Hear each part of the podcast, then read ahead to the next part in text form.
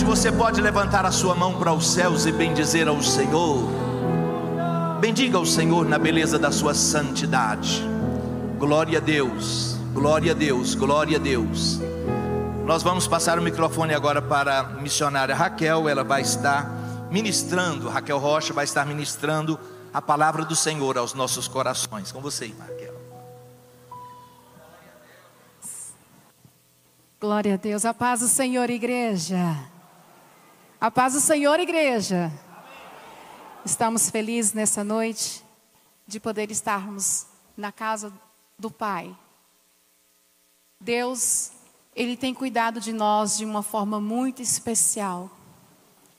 O Senhor tem cuidado da sua casa, o Senhor tem cuidado da sua família. Deus tem cuidado da sua vida. Abra comigo a palavra do Senhor no livro do Gênesis, capítulo de número 15 a partir do versículo de número 1. Enquanto você procura o texto bíblico que nós estaremos mencionando nessa noite, quero louvar a Deus pela vida do bispo Ides, pela bispa Neuza, e louvar a Deus pela vida do pastor Samuel e todo o corpo de obreiro desta igreja. Nós estamos em casa e por isso nos alegramos porque, de fato, Deus tem cuidado de nós. Gênesis capítulo de número 15, quem encontrou pode dizer um amém? Então nos diz assim a palavra do Deus que é vivo e que está aqui nesta noite. Depois destas coisas veio a palavra do Senhor a Abrão em visão dizendo: não temas, Abrão, sou o teu escudo, o teu grandíssimo galardão. Então disse Abrão ao Senhor: Senhor Jeová, que me has de dar, pois ando sem filhos, e o mordomo da minha casa é o Damasceno Eliezer. E disse mais Abrão: Eis que me não tens dado semente, e eis que o nascido na minha casa será o meu herdeiro. Verso 4: E eis que veio a palavra do Senhor a ele, dizendo: Este não será o teu herdeiro, mas aquele que de tuas entranhas sair, esse será o teu herdeiro. Então o levou fora e disse: Olha agora para os céus e conta as estrelas, se as pode contar. E disse-lhe: Assim será a tua semente. Verso de número 7. Disse-lhe mais: Eu sou o Senhor que te tirei de Ur dos caldeus, para dar-te a ti esta terra, para a herdares. E disse ele: Senhor Jeová, como saberei que hei de herdá-la, verso 15, 17. E sucedeu que, posto o sol, houve escuridão, e eis uma fuma, um forno de fumaça e uma tocha de fogo que passou por aquelas metades. Naquele mesmo dia fez o Senhor um concerto com Abrão, dizendo: A tua semente te tenho dado esta terra, desde o rio do Egito até o grande rio Eufrates. Deus, nós queremos te louvar e te agradecer nessa noite. Obrigada, Espírito Santo, por ter nos conduzido à tua casa, a este lugar, Pai. Pai, nesta noite nós estamos aqui mediante da tua palavra, que é santa e que é poderosa. Fala conosco mais uma vez por intermédio desta. Que quando, Pai, a tua palavra estiver sendo ministrada, que os céus, Deus, nessa noite nos traga cura, libertação, batismo com teu Espírito Santo.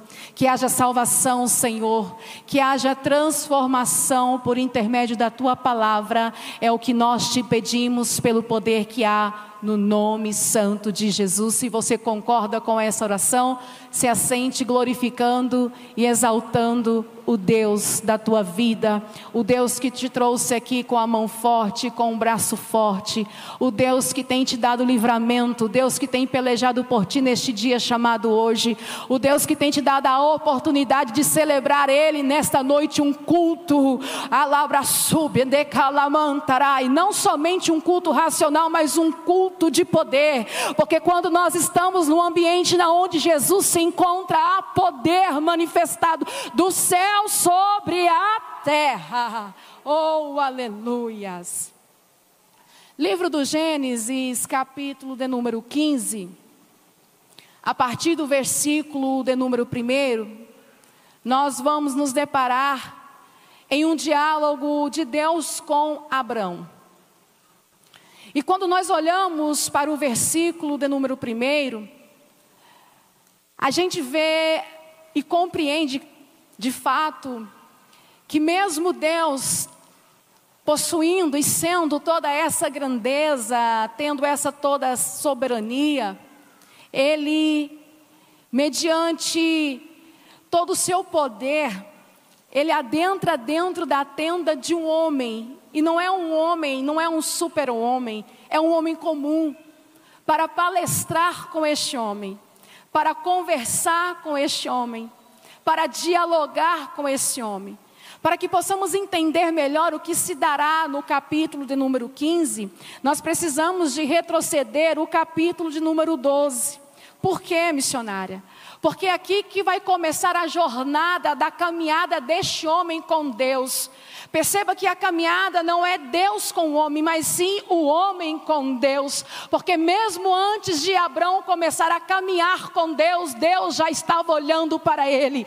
Deixa eu liberar uma palavra de Deus sobre a tua vida. Talvez você chegou aqui hoje pensando que Deus não está te vendo. Mesmo antes de você iniciar a tua caminhada com ele, ele já te contemplava sobre a face da terra. Talvez a revelação dele para a tua vida ainda não tinha sido manifesta, mas ele já te via, ele já contemplava a tua casa, ele já contemplava a tua família, ele já te contemplava. Oh, aleluias! A Bíblia vai nos dizer que Abraão, ele está agora na casa de seu pai. Ele está agora cercado pela sua parentela. E os costumes e as leis da casa de seu pai era muito diferente da lei e do costume que nós pertencemos. No que tange a religião, no que tange servir Deus. Abraão ainda não conhecia Deus, mas ele conhecia os deuses de seu pai. Deuses formados por mão de homens. Deus que não falava, Deus que não tinha poder de manifestar nada diante daquele que se encurvava ou que clamava pelo seu nome. Mas era esses deuses que ele conhecia. Era este costume que ele tinha. Era essa religião que ele tinha a sua devoção. Mas de repente, alguém vai se manifestar diferentemente daquilo que ele havia conhecido. Deus vai se manifestar para ele em palavra. E a palavra de Deus para ele, quando Deus se manifesta, é uma ordem imperativa dizendo: sai da casa de teu pai, do meio da tua parentela, para uma terra que eu ainda irei lhe mostrar. Mas quando Deus se manifesta para o homem, quando Deus se manifesta para a mulher, mesmo nós não temos tendo conhecimento de fato quem ele é, a palavra dele causa um impacto tamanho no nosso ser, dentro do nosso coração que nós tememos e trememos diante desta palavra. E é isso que aconteceu naquele dia. Deus vai se manifestar, se revelar para aquele homem por intermédio de uma palavra. Então não despreze a palavra de Deus acerca da tua vida. Não despreze a palavra que Deus libera sobre a tua casa, porque por intermédio dessa palavra tu vai conhecer a soberania e o poder de Deus sobre a terra. Oh, aleluias. A palavra é: sai da casa de teu pai, do meio da tua parentela para uma terra que eu irei lhe mostrar parece loucura. Aos olhos do homem, aos olhos humanos, de fato é uma loucura. Mas quem um dia ouviu a palavra de Deus, quem conhece de fato Deus por intermédio da tua palavra, não entende isso como loucura, mas entende isso como a mão potente de Deus, nos mudando de uma geografia. Alabraia, sei, cantarabá, súbia sai. Como sair se ele não conhecia Deus? Ninguém entregou um panfleto para ele dizendo e apresentando quem era Deus. Ele nunca tinha tido pastora em um culto. Ele nunca tinha frequentado um culto na onde houvesse de fato a manifestação do Todo-Poderoso. Mas Deus agora ele se encarrega de apresentar, ele não manda representante, ele vem. Porque quando Deus tem algo para realizar na vida de alguém, ele não manda representante, eles vêm. E eu quero dizer que ele chegou nessa casa. Ele está nessa casa. Oh glória. Fala, não, se for para Jesus, pode melhorar isso aí. Darabaia, sé. Dei cantarava súbia. E o interessante é que a palavra foi tão forte que ele acata a instrução. O problema é que tem gente que ouve a palavra, mas não acata a instrução da palavra. Ele não questionou, ele executou. Quer ter vitória na tua vida, irmã? Não questione a palavra de Deus. Execute a instrução de Deus para a tua vida. Ele sai da, da casa de seu pai. Ele sai do meio da tua parentela. Ele sai daquele ambiente. E ele vai em direção à palavra que Deus havia revelado para ele. Só que quando ele sai da casa de seu pai, quando ele sai do meio da sua parentela e começa a caminhar em direção à palavra que Deus havia liberado sobre ele, a Bíblia diz que ele agora começa a edificar altar. Porque quem ouve a palavra não consegue só andar pela palavra, tem que edificar altar para ter a manifestação do Deus da palavra. Tem que ter altar. Quem que ensinou ele a edificar altar? Quem que falou para ele acerca do que, que é a representatividade do altar? Quem que ensinou para ele que para que Deus viesse manifestar tinha que ter altar? Ele nunca tinha contemplado Deus, nunca tinha conhecido Deus de verdade, mas por intermédio da palavra, ele sente dentro do coração uma vontade tamanha de edificar altar, porque não basta só ter a palavra, mas tem que ter a manifestação do poder do Deus da palavra. Tem gente que quer ficar só vendo palavra, só ouvindo palavra e não quer altar, e o Senhor está dizendo: Eu tenho palavra, mas eu também sou um Deus que manifesto diante de um altar. Quer conhecer poder de Deus? Edifique altar.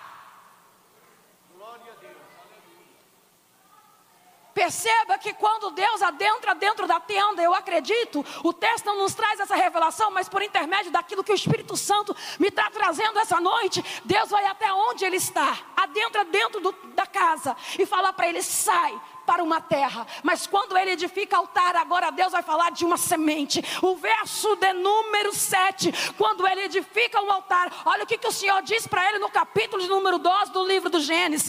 E apareceu o Senhor Abraão e disse: A tua semente darei esta terra. E edificou ali um altar ao Senhor que lhe apareceu. Quando temos altar, Deus muda a gente de nível. Quando edificamos altar, Deus traz nova instrução. Tem gente que fica na mesmice, só na palavra o Senhor está dizendo: anda na palavra, mas anda edificando altar, porque tem nova instrução dos céus para a tua vida.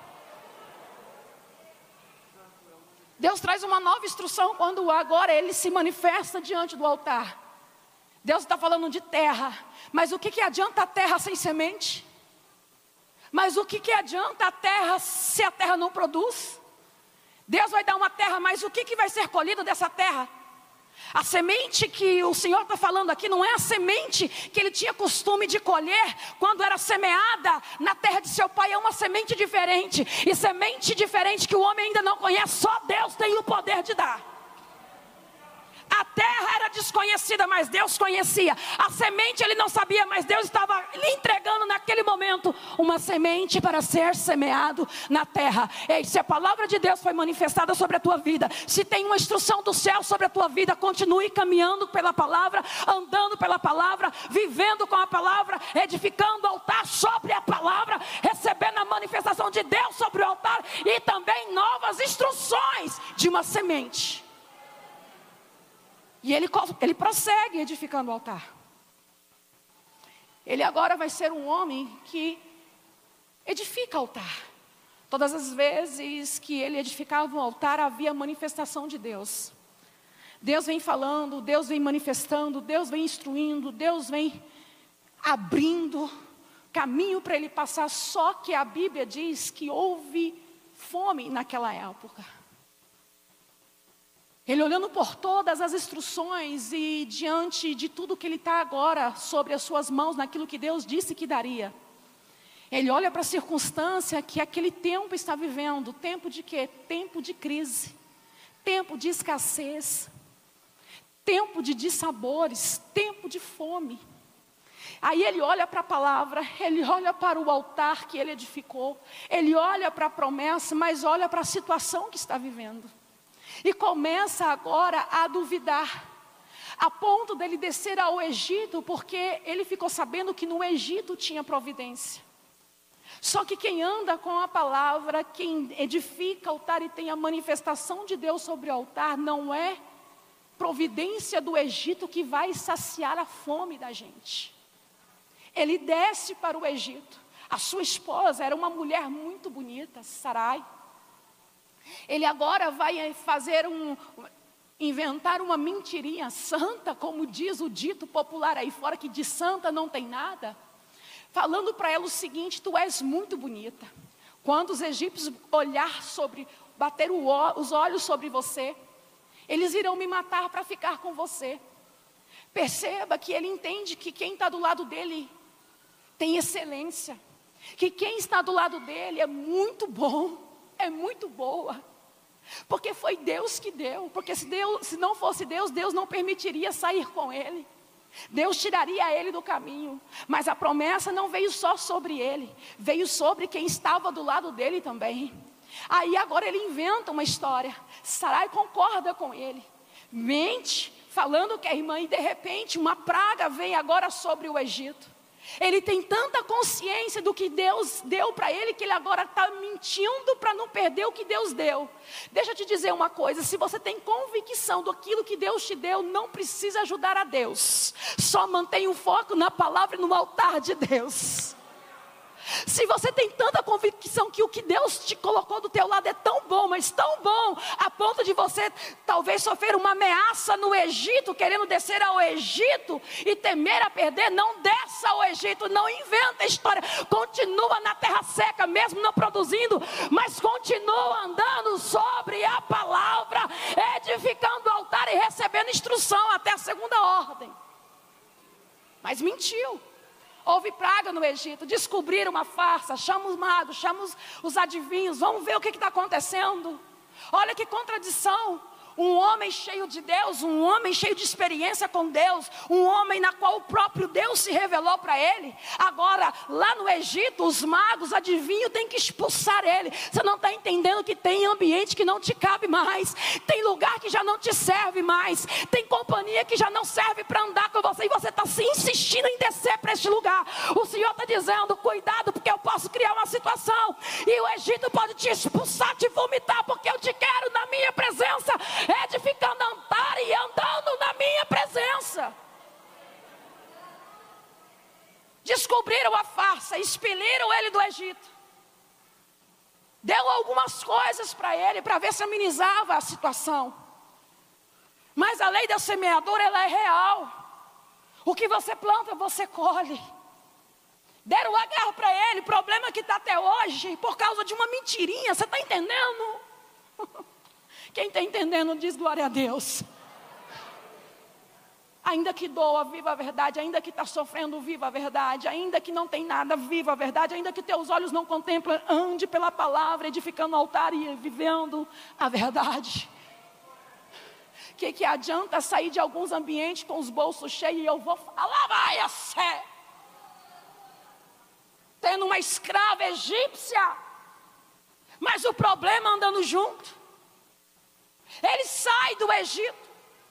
Porque quando Deus te marca, Ele não abre mão da tua vida, Ele não abre mão da tua casa, Ele não abre mão do teu casamento, Ele não abre mão da promessa que Ele liberou para a tua vida. Ei, se você não quer sair, se você não quer entender, o Senhor está dizendo: Eu vou mandar o meu exército descer na terra, e ele é diferente do exército do homem. Ainda que eu desço praga sobre a terra, mas eu vou te arrancar de lugares na onde eu não quero que você esteja. A Bíblia diz no capítulo de número 13 que ele sobe do Egito. Agora eu não entendo como que pode um homem num nível que ele estava com Deus descer. Ele desce ao Egito, ele está aqui e ele desce. Ele está aqui e ele desce. O Senhor está dizendo: quem sobe, quem está comigo aqui, jamais eu vou permitir descer. Talvez você não está entendendo. O Senhor está dizendo: jamais eu vou permitir a minha igreja descer o nível. É só para cima que ela vai caminhar. É para cima. Ele desceu ao Egito, mas ele teve que subir. E a Bíblia diz que ele teve que trilhar o mesmo caminho que ele havia trilhado antes. Verso de número 3, do capítulo de número 3 do livro do Gênesis diz: E fez a sua jornada do sul até Betel, até o lugar onde antes principiou tivera a tua, de, a tua tenda entre Betel e Ai, vamos deixar Ai, vamos colocar Betel, até o lugar do altar que Dantes ali tinha feito, e Abraão invocou ali o nome do Senhor. Deixa eu te dizer uma coisa. Ele cometeu um deslize? Sim ou não? Sim ou não? Quem está comigo no culto, sim ou não? Ele cometeu um deslize, sim. Mas Deus não apagou as obras que ele cometeu antes de cometer, que ele fez antes de cometer o deslize. Pelo contrário, o Senhor diz: sobe, sobe para o mesmo caminho, vai para a banda do sul, entre Betel e Ai, onde você estabeleceu a tua tenda, e um dia tu edificaste o altar. Volta para lá e invoca o meu nome. Ele subiu, fala comigo, ele subiu. Fala comigo, ele subiu. Ele subiu, toda subida cansa, sim ou não? Cansa. Descer é fácil, mas subir é difícil. Principalmente sou meio acidentária, não, não faço exercício físico. Quando eu subo uma ladeira, uma escada, eu chego lá em cima. Meu Deus. Mas ele subiu. Chegou cansado, porque toda subida, ela implica sim cansaço. Só que quando você está cansado e não consegue edificar o altar, o Senhor está dizendo: Eu não desprezo teus feitos no passado, o altar está pronto, Abraão. A único, a un, o único esforço que você vai ter que ter é de invocar o meu nome. Esse deslize não vai apagar a tua história comigo. Esse deslize não vai apagar a tua caminhada comigo. Esse deslize que você cometeu no Egito não vai tirar, não vai destruir o altar que tu já construiu um dia. Sobe e invoca o meu nome. Ele invocou o nome do Senhor. E Deus apareceu para ele. E perceba que todas as vezes que ele invocava o nome do Senhor e Deus aparecia para ele, chegava uma nova instrução. Quando ele invoca o nome de Deus, Deus aparece e fala assim: agora é o seguinte, despeça-se de Ló, porque a visão de Ló é muito terrena. Talvez você vinha caminhando muito bem, edificando o altar, acreditando na, na, palavra, acreditando na promessa, mas veio fome, talvez foi, Jó que te, foi Ló que te influenciou. Deus está dizendo: toda pessoa que tem uma visão diferente da tua, Ele vai despedir da tua presença. Todas as pessoas que impedirem, que tentarem impedirem você de caminhar, de trilhar no caminho, na palavra, na direção que Deus lhe ordenou, o Senhor está dizendo. E talvez você não está entendendo porque tem gente que já saiu. Você, talvez você não está entendendo porque que tem gente que já não te liga. Talvez você já tá, não está entendendo porque que tem gente que não. É, não, nem tá nem. Não, o Senhor está dizendo, eu estou tirando o ló do caminho. Toda, toda pessoa que tem visão terrena, que tem a visão voltada para a terra, eu estou arrancando do teu caminho. Despeça ele. Porque o meu negócio não é com ele, é contigo. É contigo, não é com lá, é contigo, Abraão. Ele despediu. Aí no capítulo de número 14, nós vamos ver a, a, a guerra dos quatro reis. No verso 12 do capítulo 14, nós vamos contemplar o texto nos trazendo a informação de que Ló tinha sido cativo. E muitas coisas aconteceram, fala comigo, muitas coisas aconteceram. Não, fala comigo, muitas coisas aconteceram. Aí no capítulo de número 15, o verso de número 1 vai nos trazer a expressão depois dessas coisas, um índice decorrente de tempo. um tempo transitório, um tempo de transição. Abraão, agora, no capítulo de número 15, está dentro da tua tenda, questionoso, questionando, choroso, acerca daquilo que não se cumpriu na vida dele. É como se ele estivesse dizendo, eu vou traduzir para você entender e dar glória a Deus misturado com aleluia. Ele, é como se ele estivesse dizendo: Deus, ouvi tua palavra, o Senhor se revelou a mim, acreditei nela, andei sobre ela, edifiquei altar, tive experiência contigo no altar, sobrenatural dos céus, eu vi diante do altar, eu vi a tua mão de livramento, eu vi a tua mão poderosa, eu vi a tua mão abrindo porta, eu vi a tua mão descendo gente na sepultura, eu vi a tua mão manifestando praga sobre a terra, eu vi a tua mão sendo andando comigo, eu contemplei os teus feitos. Só que eu vi tudo isso, mas uma coisa eu não vi. Cadê a promessa? Cadê a promessa? Será que a tua promessa vai se cumprir na minha vida por intermédio do Damasceno Eliezer? Será que é o meu mordomo que vai desfrutar de tudo que o Senhor disse que me daria? Eu tenho carro, eu tenho gado, eu tenho boi, eu tenho fazenda, eu tenho casa, eu tenho tudo, eu tenho até escravo egípcia. Mas cadê a minha semente? Cadê o meu fruto? Cadê a minha promessa?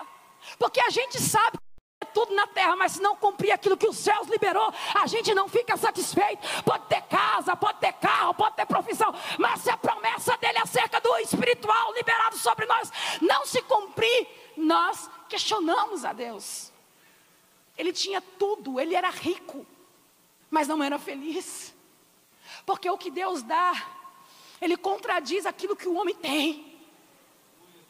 Porque aquilo que os céus têm para oferecer é diferente daquilo que a terra pode produzir. E quem conheceu a palavra e ouve manifestação de Deus sobre o altar, e viu, a, e viu a mão e contemplou a mão de Deus pelejando por nós, não consegue se pautar só nas coisas da terra. A gente quer mais, e é isso que Abraão está fazendo dentro da tenda. E agora? Aí, nós servimos um Deus grande, sim ou não? Um Deus poderoso. Um Deus que Isaías 40, verso número 22, vai dizer que Ele é o que está sentado sobre o globo terrestre.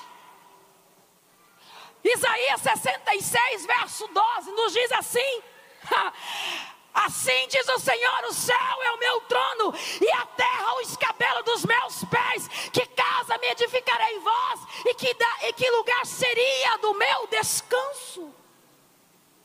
Que Deus é esse? Que, fez, que faz a terra descabelos para os seus pés. Que Deus é esse que tem o globo terrestre na tua mão? Que grandeza desse Deus! Mas esse Deus é tudo isso, mas ele cabe dentro da tua casa, ele cabe dentro da tua tenda. De fato, ele tem o globo terrestre sobre a tua mão. De fato, ele faz a terra como os cabelos dos teus pés, mas ele se diminui para adentrar dentro da tua casa e ouvir as tuas queixas. Quem está me entendendo aqui? Ele entrou dentro da tenda de Abrão, ouviu a queixa de Abrão, calado, sem falar nada. Mas depois que ele ouviu tudo que Abrão tinha para dizer, ele disse: Vem para fora. Vem para fora a tenda de Abraão, na casa de Abraão, a visão dele é limitada, mas vem para fora. Deus está dizendo: olha para os céus e conta as estrelas, se as pode contar.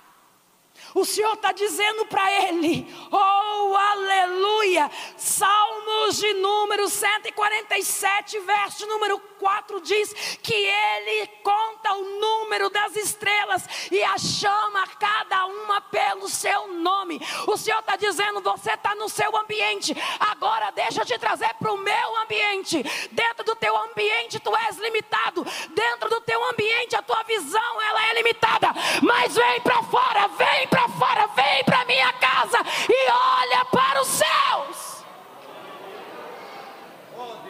Conta as estrelas. Se as pode contar, Abraão olhou para aquilo e falou: Como assim? Consegue contar? Não consigo, pois eu conheço cada uma pelo nome. Consegue contar, Abraão? Não, não, senhor. Pois eu sei, um, eu sei a quantidade que tem aqui. O que você não dá conta, o teu Deus dá por você. O que você não pode, o teu Deus pode por você. O que você não consegue fazer, o teu Deus está dizendo: Eu consigo fazer por você. Só que você precisa de sair para fora. Você precisa de sair para fora. Sai dessa tua zona de conforto. Sai dessa melancolia. Sai dessa tristeza. Sacode o pé da tua poeira. Essa incredulidade não te pertence. Tu és uma pessoa que Deus exerceu e determinou uma promessa. Essa situação que nós estamos vivendo está querendo deturpar a visão de Deus em nós. Ou bem, na verdade, a visão que nós temos do Deus que nós servimos. Mas o Senhor está dizendo: Ei, sai para fora, vem para minha casa, sai para fora, vem para minha casa. Conte as estrelas. Espera aí, missionária, você está pregando que eu tenho que sair para fora no sentido literal, sim.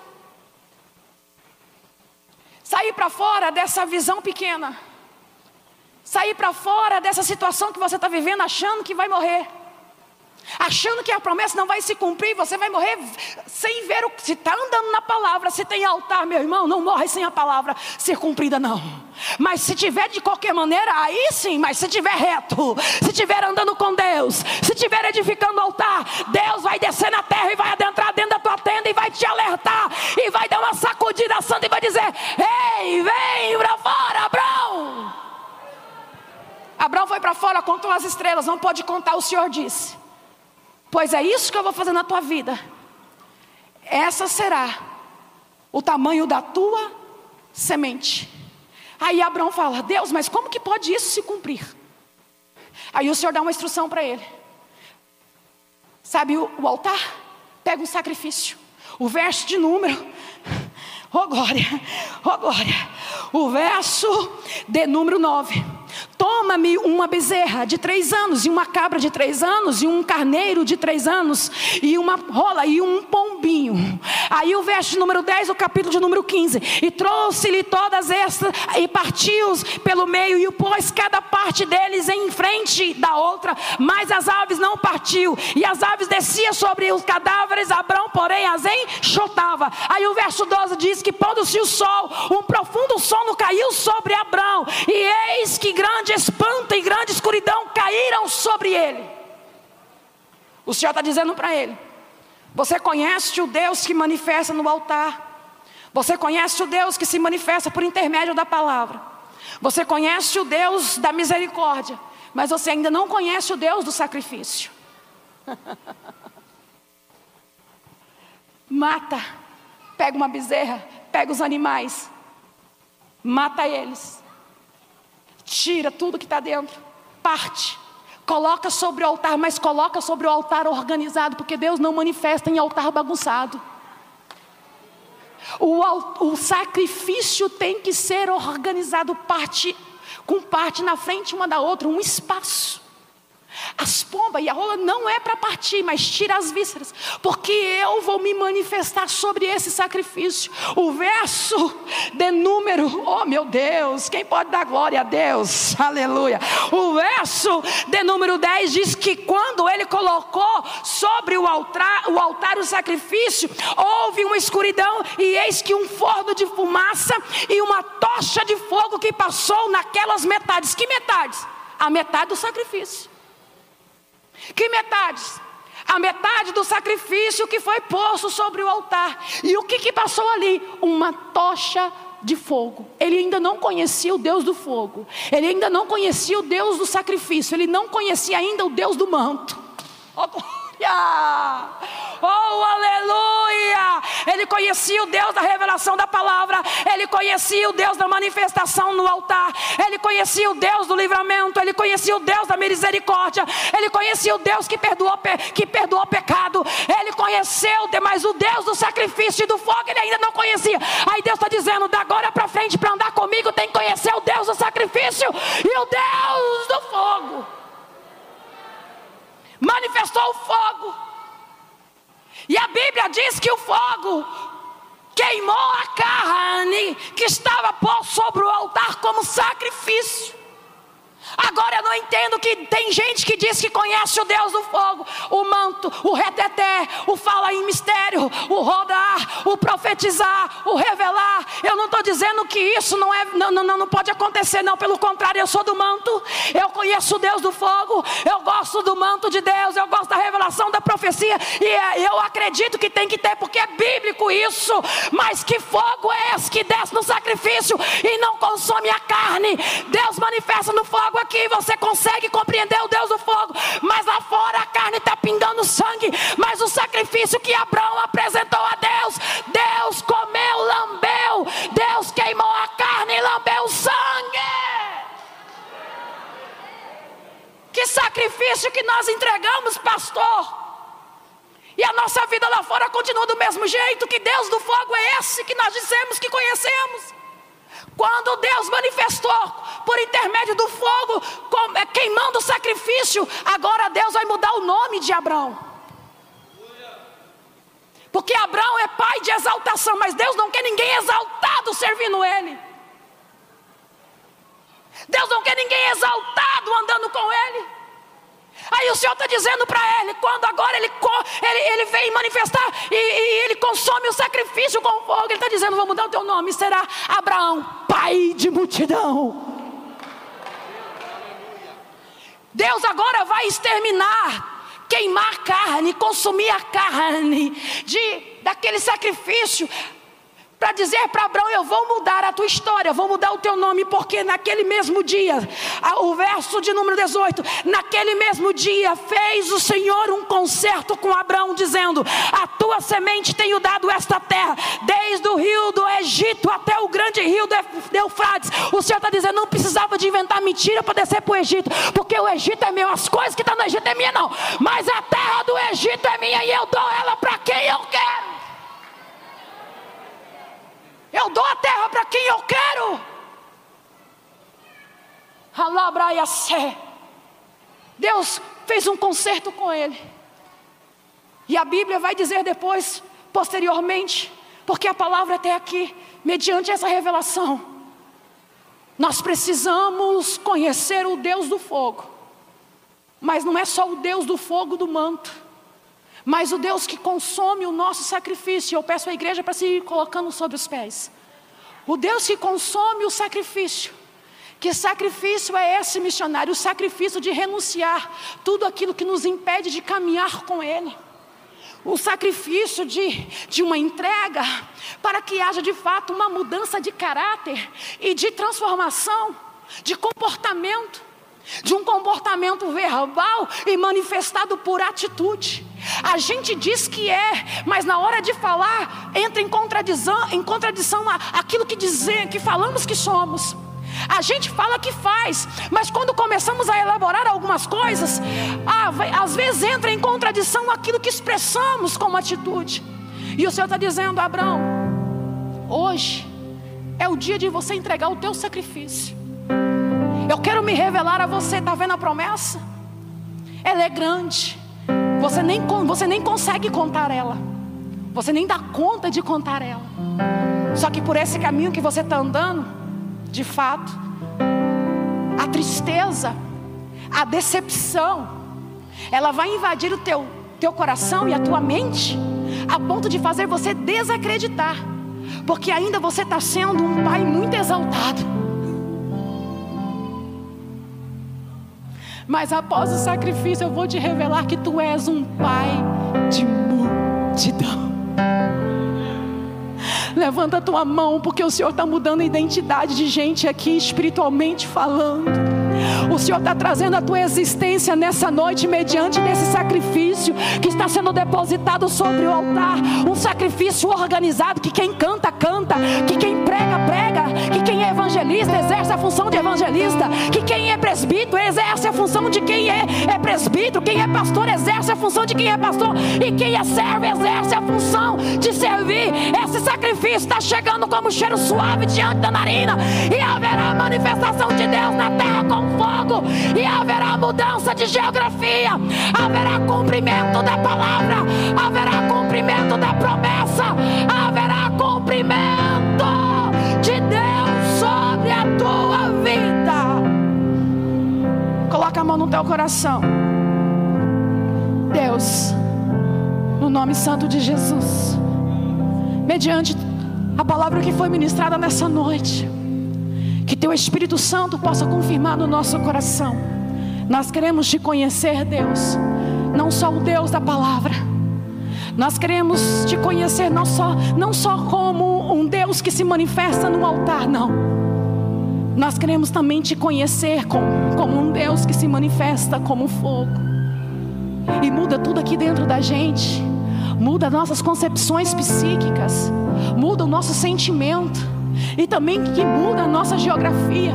Outrora as pessoas apontavam o dedo para nós, nos apelidando, nos colocando nome de coisas que nós fizemos no passado. Mas o Senhor é um Deus tão poderoso que quando se manifesta com fogo, o Senhor muda a identidade do homem, o Senhor muda a identidade da mulher. Aí nós não somos conhecidos como aquele traficante, como aquela prostituta, nós não somos mais conhecidos como aquele bêbado, não como aquela pessoa, é, não, leviana, não. Nós somos conhecidos como ministro da tua palavra, como homens e mulheres de Deus, como pastor, como pastora, como ovelha. É isso que o Senhor está dizendo para nós na igreja do século 21.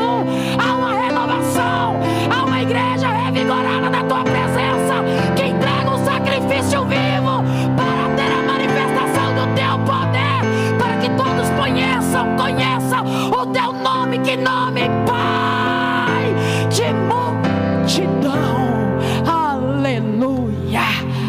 multidão. Aleluia, aleluia.